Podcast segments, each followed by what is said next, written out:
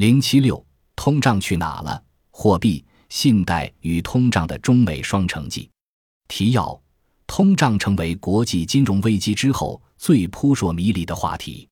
美联储推出 QE 之初，多位著名经济学家联袂写信警告美联储，印钞机启动全球大通胀的时代即将来临。主要央行多轮 QE 之后，全球仍面临通缩压力。通胀去哪了？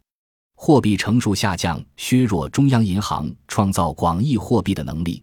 大量基础货币以超额准备金的形式停留在央行资产负债表之上，货币流通速度下降，导致每一块钱所能带来的拉动效应不足。而这两者背后又都是总需求不足，集中体现在信贷增长乏力。如果说通胀都是货币现象，那么通缩则往往是信贷现象，和全球信贷周期与去杠杆压力密切相关。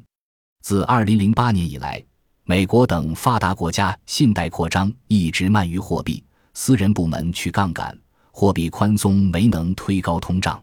中国则是私人部门加杠杆，信贷扩张持续快于货币，虽然 PPI 持续负增长，核心 CPI 仍维持在百分之一点五。往前看，去杠杆进程滞后的国家，其通胀下行压力仍将持续。